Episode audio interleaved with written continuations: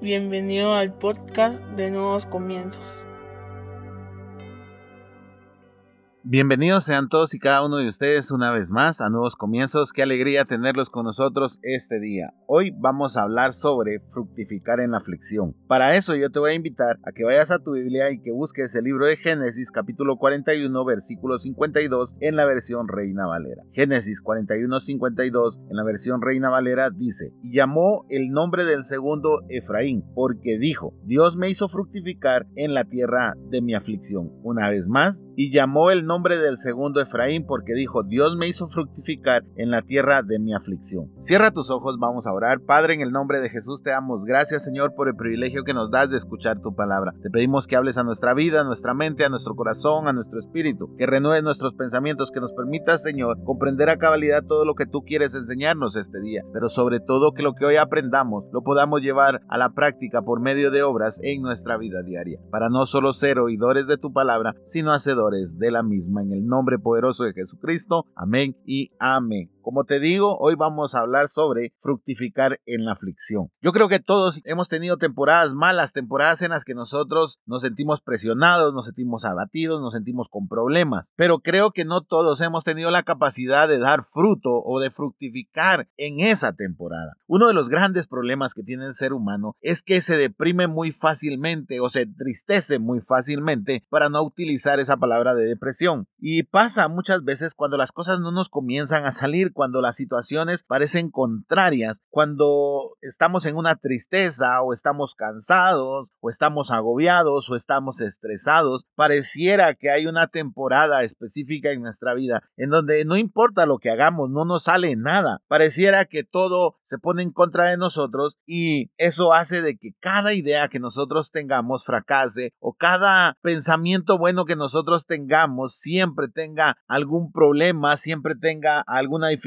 siempre encontremos que hay cosas adversas. Eso es nuestra temporada de la aflicción. Es la temporada en la que regularmente nosotros nos encontramos sin ánimo, nos encontramos en tristeza, nos encontramos en agobio. Yo no sé si tú has tenido alguna temporada así. Yo sí he tenido y no solo una, sino que varias. Y desafortunadamente sé que no van a ser las últimas y no van a ser las únicas, sino que a lo largo de mi vida, lo que me reste por vivir, voy a tener alguna que otra temporada de aflicción. Y no porque estés en pecado, y no porque estés haciendo las cosas mal, sino que simple y llanamente muchas veces esa aflicción el Señor la usa para trabajar nuestro carácter, para que nosotros podamos llegar al nivel que Él espera de nosotros, para obtener la promesa que Él nos hizo. Si no me crees, mira este versículo que leímos, Génesis 41, 52. Si tú vas al pasaje, siempre en la Reina Valera, y lees un poquito más arriba, te darás cuenta de quién es el que está hablando, por si no lo has comprendido totalmente. El 51 dice, y llamó José el nombre del primogénito Manasés, porque dijo, Dios me hizo olvidar todo mi trabajo y toda la casa de mi padre. Y el 52 fue donde empezamos a leer, y llamó el nombre del segundo Efraín, porque dijo, Dios me hizo fructificar en la tierra de mi aflicción. José estaba hablando de que Dios permitió que él tuviera fruto en Egipto, permitió que tuviera fruto en el lugar en donde le había ido peor, según los estándares humanos. Lo habían vendido, había sido esclavo en la casa de Potifar, había sido metido en la cárcel,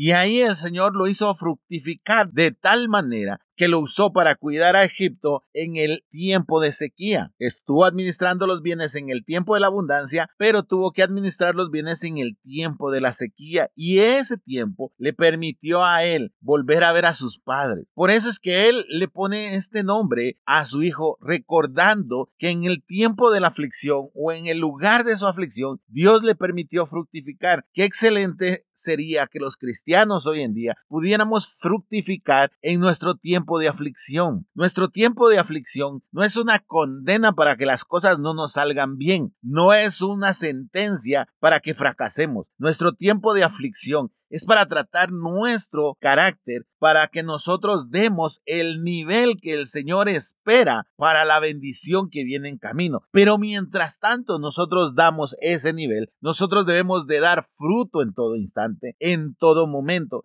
No podemos decir es nuestro tiempo de aflicción, entonces yo no tengo el compromiso de dar fruto. Claro que tienes el compromiso de dar fruto. Y permíteme ponerte el ejemplo de José. José estaba en la casa de Potifar, estaba haciendo al final un sirviente. Él en su casa era un hijo, pero ahí era un sirviente en la casa de Potifar o un esclavo. Y mira esto, él fue honrado. Dice que Potifar lo puso a administrar sus bienes porque se dio cuenta que el Señor estaba con él. Y José muy bien pudo haber hecho lo malo, pudo haberse metido con la mujer de Potifar y no lo hizo. Dio el fruto de cuidarse, dio el fruto de hacer las cosas correctas, aunque eso significó la cárcel, aunque eso significó una acusación errónea. Dice que después fue a la cárcel y también fue próspero en la cárcel. Y ahí en la cárcel estaba el Señor con él. Y mira esto, Viene él y le interpreta los sueños al panadero y al copero del rey, y estos se olvidan de él. Y él bien pudo no hacerlo porque se pudo haber amargado en su tiempo de aflicción, que es lo que nos sucede a ti y a mí. Muchas veces en nuestro tiempo de aflicción nosotros no tenemos el tiempo ni el espacio para ser buenas personas. Entonces estamos perdiendo la batalla porque simple y llanamente depende de nuestro humor si damos fruto o no damos fruto. ¿Sabes algo? Para un hijo de Dios no depende el humor, no depende la temporada. Un hijo de Dios siempre da fruto, encuentra las razones para dar fruto. Y qué mayor razón que es que Jesús vino a morir por nosotros y nos dio vida, vida eterna. Y por lo tanto nosotros en todo tiempo en el tiempo de la abundancia, en el tiempo de la escasez, en el tiempo de la aflicción. Debemos de dar fruto porque vamos a estar agradecidos eternamente porque Jesús vino a sacrificar su vida por nosotros. Cuando tú comprendas eso, es cuando tú vas a poder fructificar en el tiempo de la aflicción. Vas a poder ser diferente. Vas a poder ser de esas personas como lo fue José, que no importando lo que tuvo que pasar, él siempre,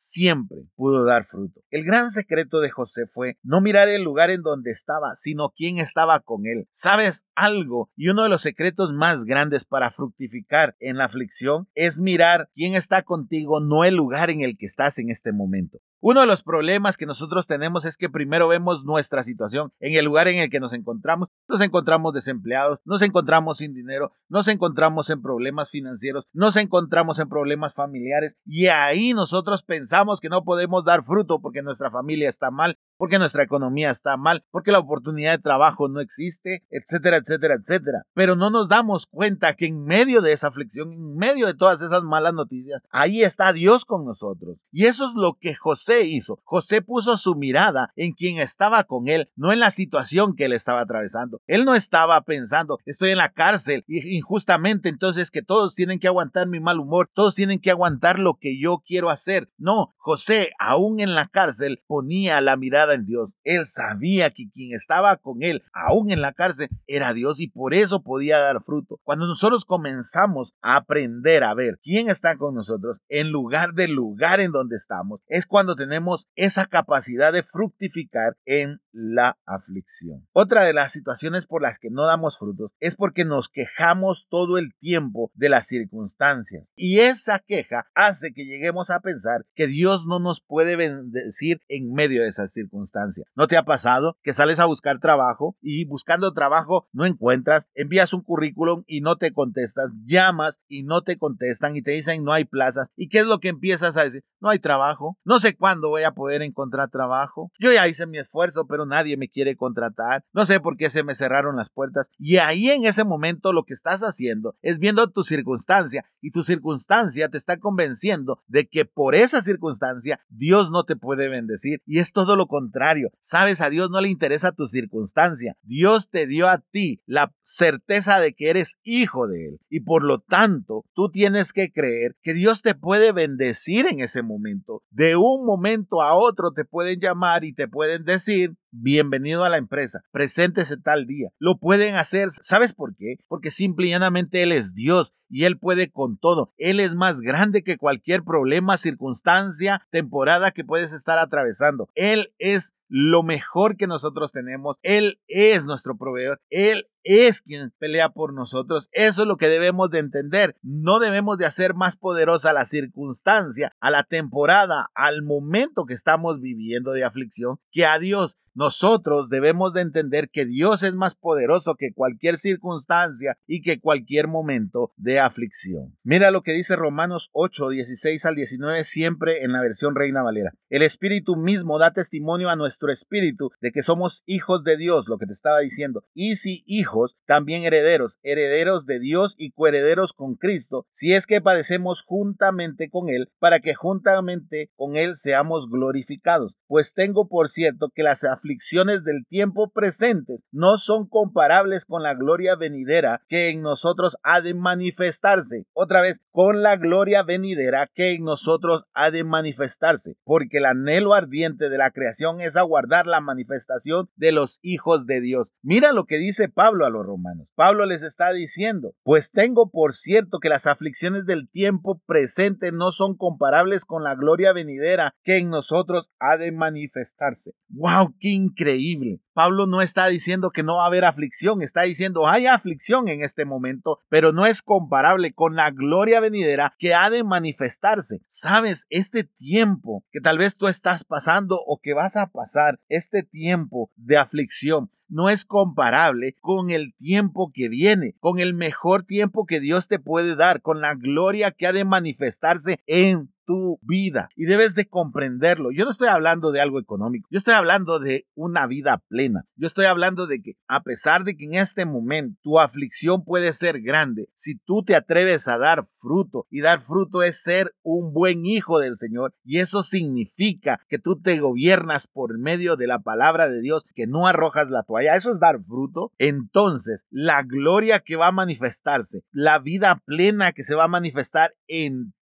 esta aflicción no será nada comparada con esa vida. Eso es lo que debemos de comprender y por eso debemos de llenarnos de ánimo, porque tenemos la certeza de que esa gloria que se va a manifestar en nosotros será mayor que nuestra aflicción, porque la creación está esperando la manifestación de los hijos de Dios. Y esta manifestación de los hijos de Dios es que la gente pueda ver a Dios a través de tu comportamiento, a través de cómo estás viviendo tu vida, a través de ver que a pesar pesar de que estás en una situación difícil, a pesar de que estás en una situación de aflicción, tú sigues dando la mejor actitud. Hace poco un amigo me llamó y me dijo, mira, yo me quedé sorprendido porque recién había fallecido una persona y cuando el papá tuvo que estar dando las palabras en el entierro, mi amigo dice, yo me sorprendí al ver la tranquilidad y la serenidad que tenía ese hombre y cómo habló de gratitud hacia Dios por haberle permitido tener a su hija tanto tiempo. Y él me llamó sorprendido y me dice, ¿cómo puede ser que un hombre enterrando a su propia hija esté tan tranquilo? Y a eso se refiere este pod. Ese hombre estaba fructificando en el tiempo de su aflicción. Ese hombre estaba tan seguro de quién estaba con él, no de la situación que estaba atravesando. Él sabía que a pesar de la ausencia de ese ser querido, ese mismo día en que él estaba enterrando a su hijo o a su hija, al día siguiente y los años venideros, Dios iba a estar con él y eso es mejor aún. Yo sé que es un tiempo doloroso porque yo no estoy diciendo que a ti no te va a doler el tiempo de la aflicción. Yo no estoy diciendo que a José no le parecía injusto, que no le dolía, que,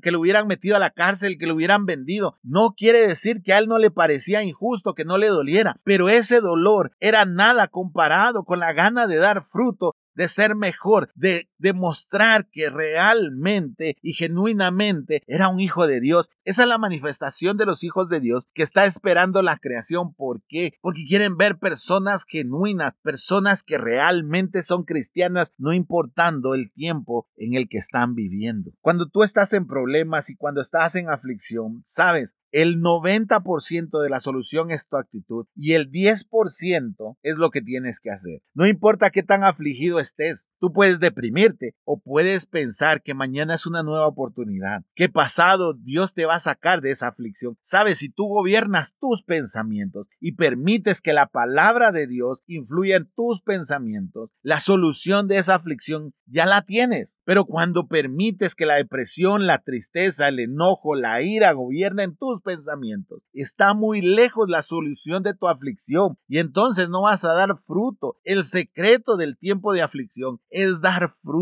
créeme. Recuerdo que yo había ido a retirar algún dinero al banco que lo tenía cabal, que no había para nada más que, para hacerle frente a los gastos. No había para ir a disfrutar ni nada. Y recuerdo que allí en el autobanco, en el momento en el que yo estaba recibiendo el dinero, yo sentí en mi corazón como apartar un billete de los que habían dado en el banco e írselo a dar a una persona que estaba vendiendo chicles. Y sabes, yo decía, ese dinero me va a faltar. No, no voy a tener para ajustar para mis pagos, porque lo que tengo es cabal para mis pagos. Y no me pude resistir, créeme, cuando, cuando el Señor pone algo en tu corazón, tú vas a sentir esa mortificación una y otra vez hasta que lo realices, porque Dios quiere que tú des fruto en ese momento. Y recuerdo que pasé a la par de él, bajé el vidrio y le dije a esta persona, ¿usted cree en Dios? Y él me dijo, por supuesto, y le digo, Dios le mandó esto y le dio un billete. Y mira, ese hombre, bueno, para hacerte franco, ese anciano, ahí en plena calle se hincó, levantó todas sus manos y le dio gracias a Dios por haberle proveído para la comida ese día. Sabes, yo me sentí lleno. Dije yo, esto puede esperar. De una u otra manera nosotros podemos hacerle frente al pago sin haber tenido esto. Y la sorpresa fue que días después, como tres días después, se acerca una persona a mí y me da un cheque y me dice, sabes, Dios te manda esto. No era ni comparable lo que yo le había dado a ese hombre con lo que me estaban dando. Yo no te estoy diciendo que lo hice esperando que Dios me proveyera dinero. No, yo lo hice en obediencia. Disfruto en ese tiempo en el que realmente nosotros solo teníamos para pagar nuestras deudas, no teníamos para nada más. A veces estamos nosotros como cristianos en un restaurante y tal vez es mucho tiempo después porque no hayamos podido estar en un restaurante y no podemos ver detrás de ese vidrio la aflicción que hay en un niño que está pidiendo limosna en la calle porque pensamos que nosotros no lo merecemos porque estamos en un tiempo de aflicción. Nada te cuesta compartir con esa persona. Nada te cuesta dar fruto. Nada te cuesta ser diferente. A veces nosotros vemos a un amigo que no quiere nada con Dios porque ha perdido algo, porque no está bien. Y tenemos miedo de invitarlo a la iglesia. Tenemos miedo de decirle, venite conmigo. Dame solo este domingo la oportunidad de que veas que Dios es diferente a lo que tú dices. Tenemos ese temor porque pensamos que en nuestro tiempo de aflicción nosotros no debemos de actuar y de dar fruto. Y es todo lo contrario. Es ahí donde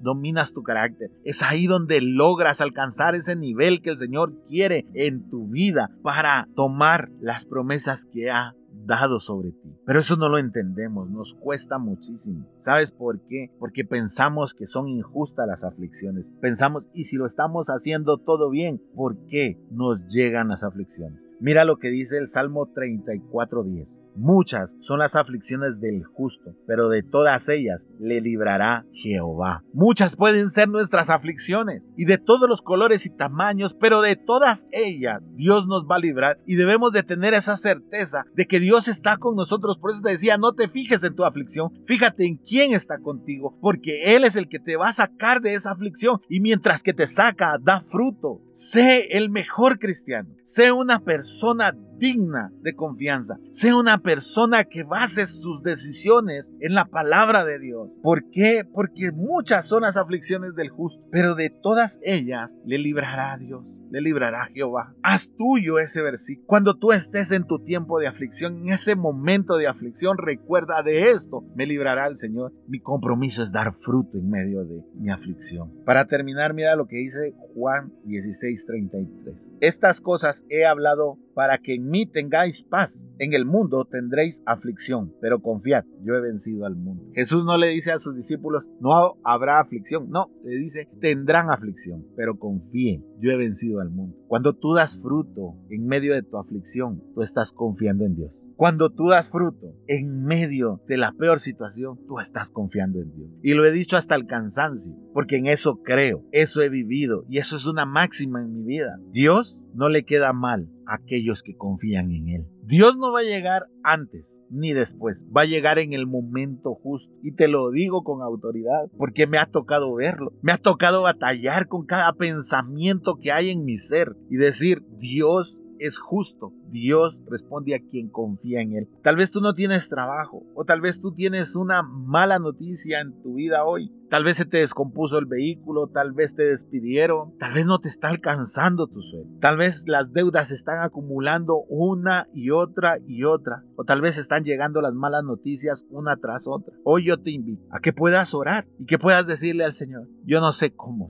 pero confío en ti. Yo no puedo ver mi situación, solo puedo verte a ti que estás Yo confío, Señor, porque tú lo pusiste en tu palabra. En el mundo tendrán aflicción, mas confiad en mí porque yo he vencido al mundo. Y nosotros debemos de decirle, Señor, confiamos en ti y por eso daré fruto en el tiempo de aflicción. Y por eso es que seré diferente en mi tiempo de aflicción. Y por eso que no habrá queja en mi tiempo de aflicción. Genuinamente espero que Dios te haya hablado a través de este podcast y que si estás en una situación de aflicción puedas confiar en Él. Cierra tus ojos, vamos a orar. Padre, aquí estamos delante de ti, Señor, con el compromiso de dar fruto en nuestro tiempo de aflicción. En medio de la aflicción, Señor, tú vas a encontrar fruto en nosotros. A partir de hoy, vamos a confiar en ti y no en nuestras circunstancias. Vamos a darte la mejor actitud aun cuando estemos en aflicción. Permítenos hacer nuestra esta palabra. Permítenos, Señor, que estos versos que leímos hoy, nosotros podamos recordarlos en medio de la aflicción y que nosotros tengamos a nuestro Efraín, Señor, y que podamos decir, Dios nos hizo fructificar en medio de la tierra de nuestra aflicción. Te lo pedimos en el nombre poderoso de Jesucristo. Amén y amén. Espero que este podcast haya sido bendición para tu vida. Yo te voy a pedir que lo compartas en tus redes sociales, que te suscribas a los diferentes canales en donde lo publicamos. Recuerda, miércoles, sábados y domingos hay un nuevo episodio para ti. Que Dios te bendiga.